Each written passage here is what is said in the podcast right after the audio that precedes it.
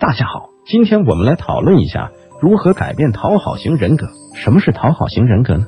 讨好型人格是指一味的讨好他人，而忽视自己感受的人格，是一种不健康的心理状态。讨好型人格的表现特征主要有下面十点。第一点，非常渴望得到别人的认同，特别在意别人对自己的看法和评价。总是不断去满足他人，想要周围的人都高兴，想要周围的人都喜欢自己，生怕身边的人生气不高兴。第二点，害怕别人认为自己自私，怕别人说自己这不好那不好，怕别人说三道四，怕自己不够好，自己不值得被人喜欢了，怕得不到别人的认可，怕自己会失去。有时候你也不清楚会失去什么，就是怕那种失去的感觉像是被抛弃一样。第三点，特别敏感、脆弱、玻璃心。特别在意别人的感受，生怕自己做了什么别人会不喜欢。越重视对方，越会担心，导致做任何事情都小心翼翼。一个小错误也会懊恼很久。别人的一句话，一个细微的动作，面部的细微表情，都会多想认为他是不是对我有什么意见，是不是自己哪方面做的不够好。别人对我说话的语气稍微冷淡一点，就会想是不是自己的原因，会自然而然的做出迎合别人的反应。第四点，害怕说不，不懂拒绝，担心一旦拒绝，与别人的关系就会破裂，怕和别人起冲突。偶尔的拒绝，即使是合理的拒绝，事后想起也会自责，好像你辜负了某个人，像是犯了天大的错。第五点，很怕给别人添麻烦，担心自己成为别人的负担，生怕别人拒绝自己，不到万不得已，什么事情都是自己做，请别人帮忙，也会想尽办法去补偿，感谢对方。第六点，和别人在一起时总是怕冷场，一直主动去找话题。第七点，别人借了自己钱，不敢谈还钱的事，实在活不下去了，开口要求还钱，仿佛是自己做错了事情。第八点，总怕说错话，小心翼翼，害怕得罪人。第九点，不敢表达自己的需求，没有主见，别人说什么就是什么，自己的举动建立在别人的评价之上，很怕被嫌弃。第十点，把自己看得很卑微。把别人看得很重要，讨好型人格的人会活得很累、很痛苦。怎样才能改变呢？请做好下面十二点。第一点，首先要明白，卑微的讨好别人，很多时候并不能够换来别人对你的尊重、友好和认可，反而容易被人利用、被人瞧不起、被人认为软弱可欺。你的辛苦付出远大于回报，得不偿失。以为只要讨好别人就能够换来别人对自己好，这是一个很错误的认识。第二点，提高情商。练好口才，多学一些为人处事之道，学会正确处理人际关系，这一点很重要。其实很多讨好型人格的人，情商都不高，口才都不好，不知道怎样处理人际关系，所以才去讨好别人。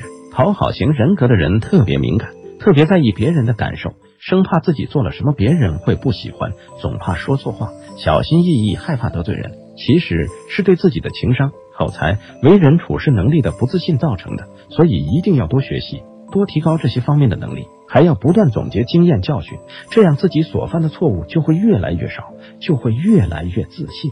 第三点，只求与身边大多数人搞好关系，友好相处就行了，要学会察言观色，看人识人，主动疏远那些极少数人品不好或者很难相处的人。不要在乎那极个别的不喜欢自己的人，不要想着与所有人都搞好关系，让所有人都喜欢你，这是很不现实的、错误的想法。请记住一句经典名言：你不是人民币，不可能让所有人都喜欢你。第四点，不要怕麻烦别人，其实关系是麻烦出来的。如果双方不管什么事都不麻烦对方，那么关系也就渐渐疏远了。第五点，理性一点，势利一点，多思考为什么要讨好对方，对方值得我讨好吗？不讨好对方会有什么样的后果？讨好对方能够给我带来什么好处？不要为了虚无缥缈的好名声而去卑微的讨好别人。如果对方不能为自己带来实实在在的利益，为什么要讨好他呢？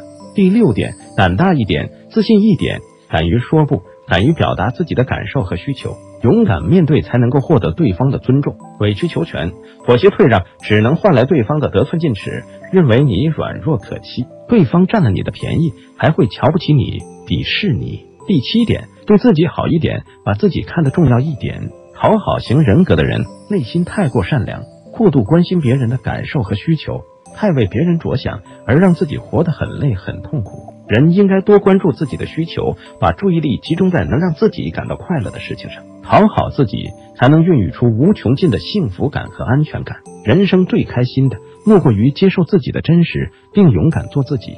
第八点，学会拒绝别人不合理的要求，自己不愿意的要求。学会分辨什么是应该拒绝，什么是不能拒绝，什么人应该拒绝，什么人不能拒绝。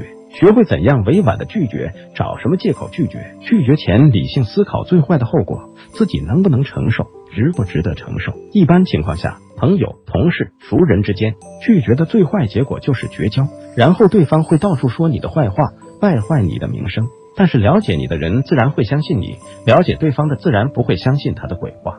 例如，身旁正在打游戏的同事要让还在工作的你去帮他倒一杯水，你去还是不去？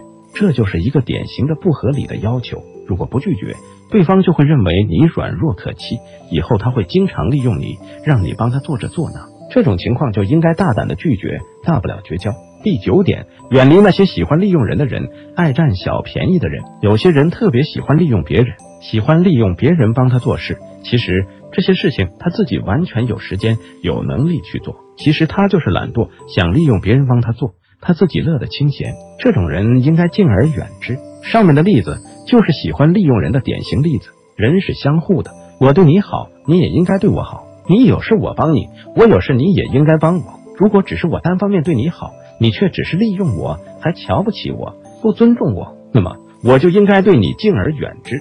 第十点，搞清楚什么人值得讨好。一般情况下，除了自己的父母、长辈、领导、客户，你不需要讨好任何人。讨好父母、长辈是出于孝心、出于尊敬；讨好领导、客户是因为他们能够给自己带来实实在在的经济利益。但是也要有个限度，适度的讨好是生存的必须，过度讨好则会迷失自我。第十一点，人都会在意别人对自己的看法和评价，但是不能过于在意，要把握好这个度。只要自己的所作所为合理合法，合乎人伦道德，对得起自己的良心就行了。第十二点，请记住一个故事：夫妻和驴。刚开始是妻骑着驴子，夫牵着驴，路人指指点点，像什么样子？这女人太不像话，居然让男人牵驴。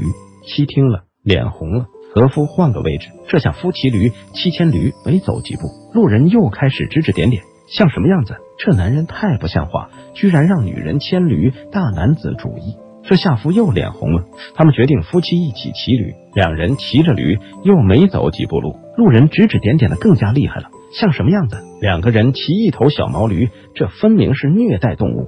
夫妻俩这下彻底不知所措了，这也不行，那也不对，干脆都不骑了。两人一起牵着驴走路，可结果呢？他们夫妻二人还是被路人指指点点。这两个人真傻，明明有一头驴子，可谁也不骑。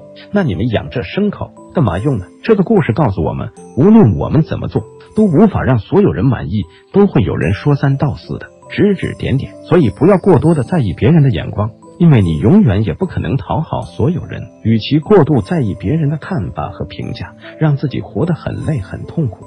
不如走自己的路，让别人说去吧。